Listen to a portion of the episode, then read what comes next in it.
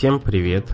В эфире новый выпуск подкаста про веб IT и я его ведущий Александр Майоров. Пара новостей за прошедшую неделю, а точнее одна, но мощная, это паника вокруг блокировки Телеграма. И риск, что его все-таки заблокируют, э, он существует.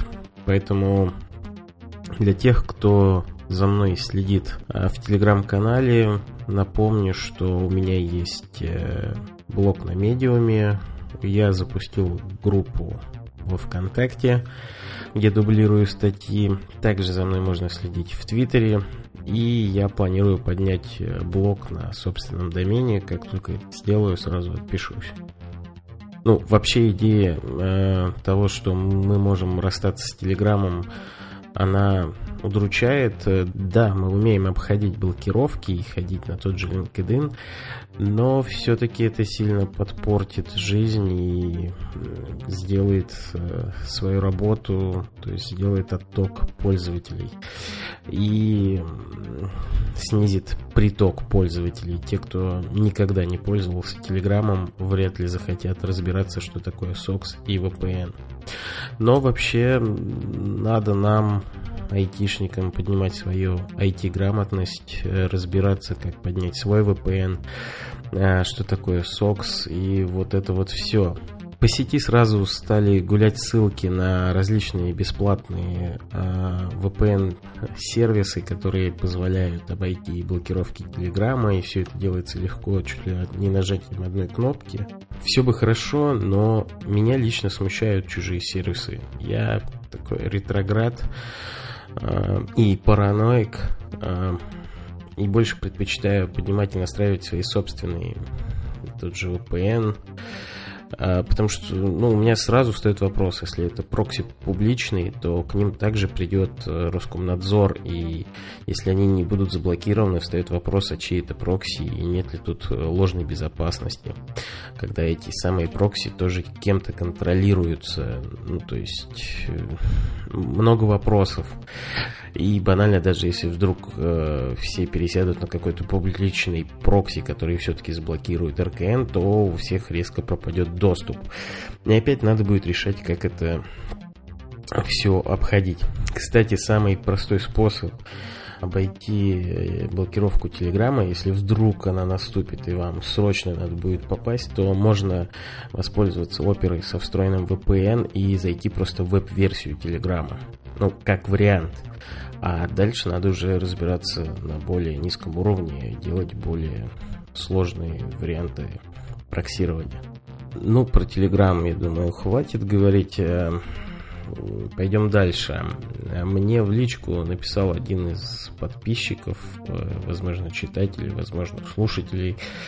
И он задал такой вопрос э, прошел курсы веб-разработки, но нет опыта, каким образом можно набить руку и стоит ли изучать какой-то готовый фреймворк и не изучать основы JavaScript, не углубляться а, в особенности языка.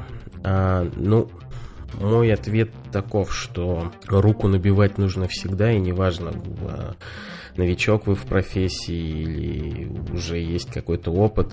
То есть какие-то pet-проекты все время стоит делать, все время стоит что-то разрабатывать для себя.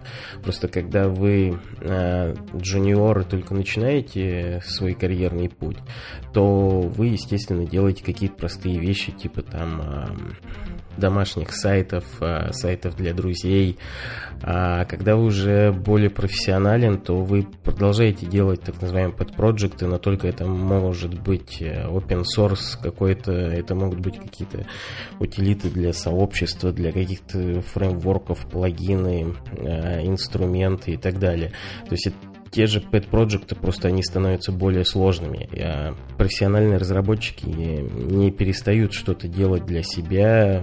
То есть нет такого, что выросли, стали проф-разработчиком и ничего не делаете, кроме тех задач, которые вам дают на работе.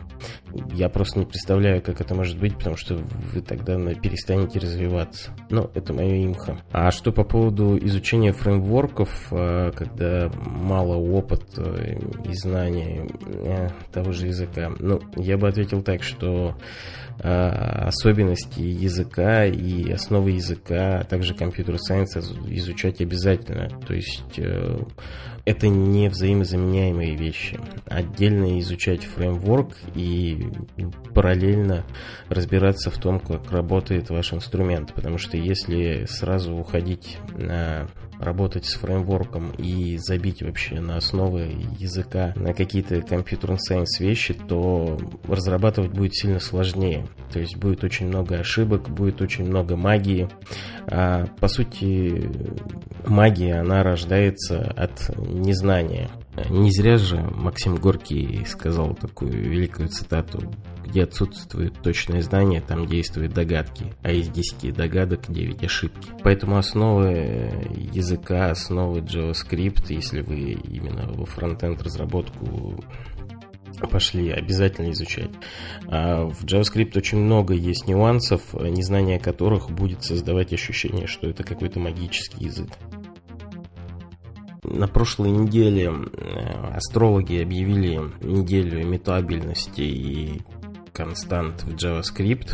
Очень хорошо зашла моя статья, а, которая называется «Const в JavaScript делает свою работу правильно», где я рассказывал, что такое ключевое слово const, как, зачем оно существует и почему объекты все равно можно модифицировать, если ссылку на них объявить через слово const. А в продолжении статьи я написал еще одну статью, которая называется «Создаем имитабельные объекты на TypeScript», где я разбираю, а, что такое ключевое слово read-only, которое является модификатором модификатором именно для свойств. То есть а, константа используется для объявления переменных, а read-only, ключевое слово, используется для свойств Слово read-only позволяет определить свойства, которые доступны только для чтения. А, собственно, это модификатор, и он является дополнением э, модификаторов public, private и protected, и является частью системы типов TypeScript. А, соответственно, он используется компилятором только для проверки, и так как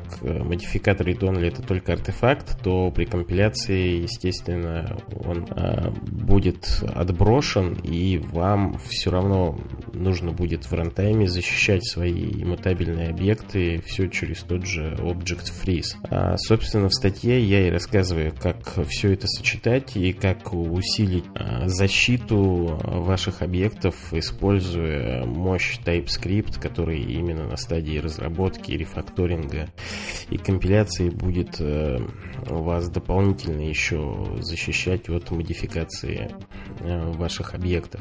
И чтобы а, модификаторы Donly нужно Э, дописывать каждому свойству, которое вы хотите защитить.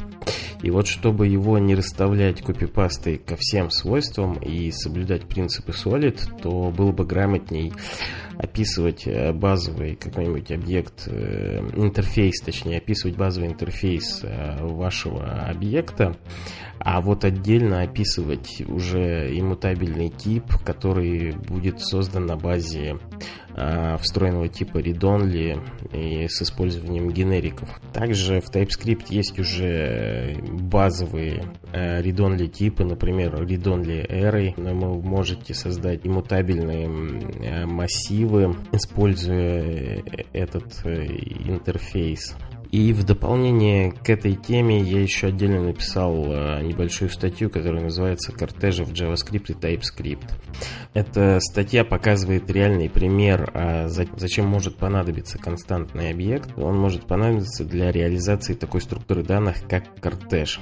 А вообще, кортеж как структуру данных есть очень во многих языках программирования. Erlang, F-Sharp, э, Haskell, Groovy, Lisp, C-Sharp, Python, Ruby, Go, Rust, Swift и вообще множество-множество других.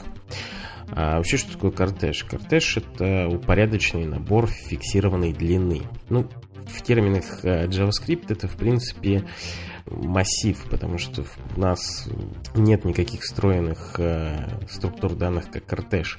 Но на базе массива мы можем создать э, кортеж и мы можем создать, как используя ванильный JavaScript, а тогда это просто-напросто будет э, зафризенный э, массив, который нельзя модифицировать. А по сути, он будет себя вести как э, кортеж, ну, примерно так же, как, я не знаю, в том же Python. И я показываю в статье, как это можно реализовать. И вот стоит вопрос, а зачем вообще кортеж? Особенно в языках со слабой типизацией, таком как JavaScript, о котором мы сейчас и говорим, мы же вообще, в принципе, не видим никакой разницы между кортежем и массивом. Ну, разве что мы создали неизменяемый иммутабельный массив. То есть разница действительно ощутима только в языках, где кортеж существует как отдельный тип данных.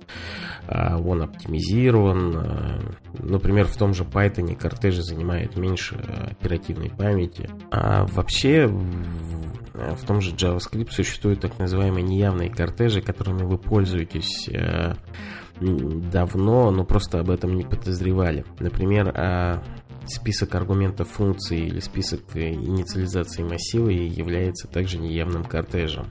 И затем я перехожу к TypeScript, показывая, как э, реализовывать типизированные кортежи, как э, сделать э, кортеж фиксированной длины, иммутабельный и вот это вот все.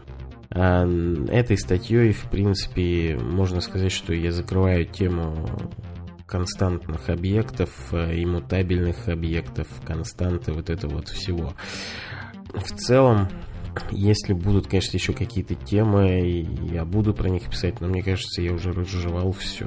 А предвкушая вопросы, зачем вообще все это может быть, а, могу сказать, что на сегодня TypeScript э, очень популярен, и его выбирают э, backend разработчики, которые а, так или иначе нужно э, дотрагиваться до фронтенда, скажем так. И даже у нас сейчас есть вакансия именно TypeScript разработчика в рынке команду. И именно в этой вакансии а, люди, которые будут на принимающей стороне, собеседующие, они а, бэкэндеры по большей части на C++, и вот э, им важно понимание паттернов, принципов Solid, и они также могут спросить про структуры данных, э, какие вы знаете. И э, если вдруг вы кроме фронтенд технологий ничего не знаете, то хотя бы на уровне фронтенда э, понимать, что вообще существуют структуры данных, э, как они называются, какие у них особенности, это просто банально полезно. А еще астрологи объявили неделю PHP метапов. А, и, соответственно, на прошедшей неделе прошло аж два PHP метапа. Один был в Тутуру, моей прошлой компании, где я работал. И второй PHP метап был в Баду, прям практически сразу, следом после тутурушного метапа. А на метапах я не был, так как был очень сильно занят, но зато я успел побывать на нескольких собеседованиях по PHP в качестве наблюдателя. И у меня есть интересные задачки по PHP, которые я буду разбирать э, на этой неделе в своем блоге. В целом вот такой вот э, не сильно большой выпуск получился, короткие зарисовки. На этом все. Читайте, подписывайтесь, слушайте. Услышимся через какое-то время.